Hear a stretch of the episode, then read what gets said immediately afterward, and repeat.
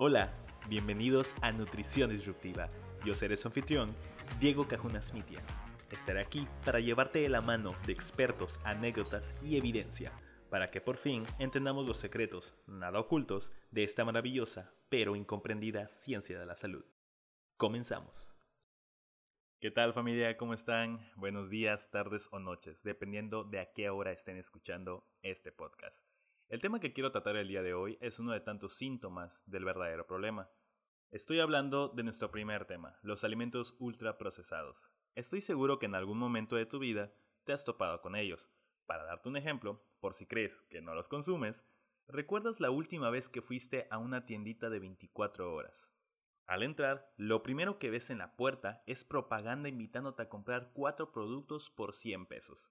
Sutilmente volteas a mirar los refrigeradores y la promoción te explica que por 100 pesos puedes comprar una Coca-Cola de 2 litros y medio, una Coca-Cola cero, supuestamente sin azúcar, y por supuesto, dos abritas.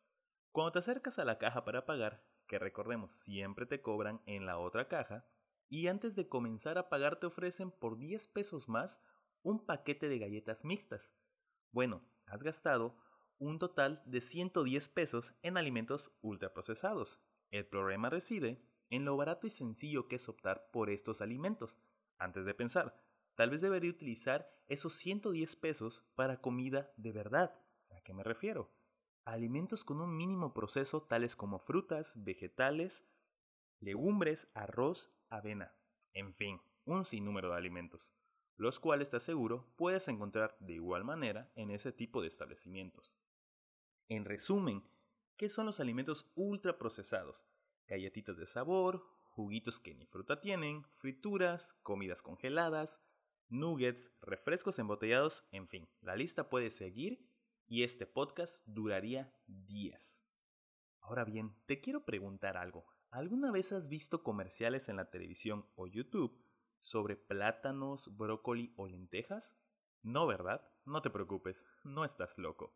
La industria de los alimentos ultraprocesados no saludables se ha encargado por años de asegurarse que esto no suceda.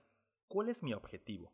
Quiero dejarte muy en claro la relación entre la industria y nuestras elecciones alimenticias hoy en día es muy evidente.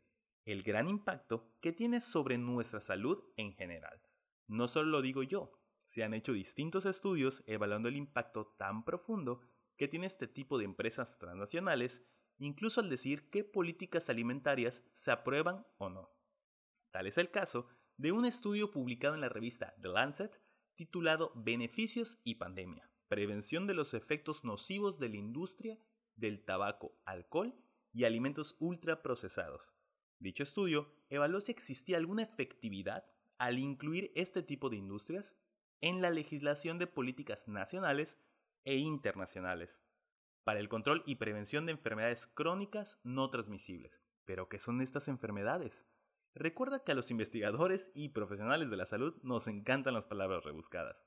Te aseguro que conoces al menos a un amigo, familiar o conocido con estas enfermedades.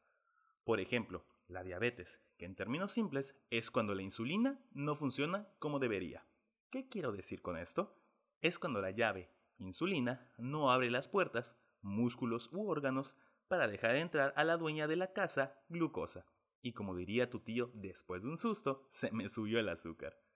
La verdad es que existe un sinnúmero de razones por las cuales las transnacionales, como la de los alimentos no saludables, no debería tener voz ni voto en este tipo de procesos, ya que además de afectar la salud de la población, llegan a entorpecer y crear una concepción errónea en cuanto a la selección incluso de tu despensa, o siquiera al momento de elegir un snack, haciéndote pensar que solo porque en la etiqueta incluye un amigable sin grasas trans, pero al reverso no puedes ni siquiera pronunciar el segundo ingrediente, que el primero obviamente sería jarabe de maíz de alta fructosa.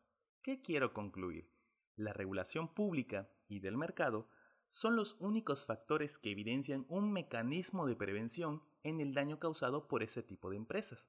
El tabaco lo hizo hace muchísimo tiempo atrás, haciendo creer al consumidor que fumar o el humo de segunda mano no estaba probado científicamente que fuese dañino para la salud. No estaba probado. Por favor, recuerda, a dinero pagado, brazos cruzados. Los puntos a destacar. Si queremos mejorar nuestra salud y darle un giro de 360 grados, hablo de una autorregulación hecha por el consumidor. Número 1. Optar siempre por alimentos completos y que requieran un mínimo proceso.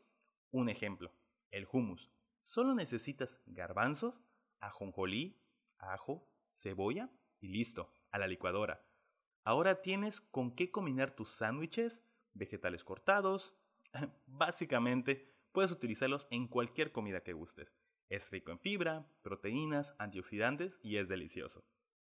Punto número 2. Evitar refrescos embotellados y juguitos de fruta de algún valle, quién sabe de cuál, que realmente lo único de fruta que tiene es una foto en la etiqueta. Puedes preparar tus propios jugos de fruta en casa. Solo recuerda, no quitarles la pulpa, ahí está todo lo bueno. Agrega un poco de hielo y a disfrutar. El punto número 3 no le tengas miedo a experimentar en la cocina. Siempre puedes crear nuevos platillos que no necesariamente tienen que gustarle a los demás. Recuerda, cocinar es todo un ritual y el beneficio es para ti y los demás. Bueno, eso fue todo por mi parte. Me despido sin antes recordarte, sea disruptivo.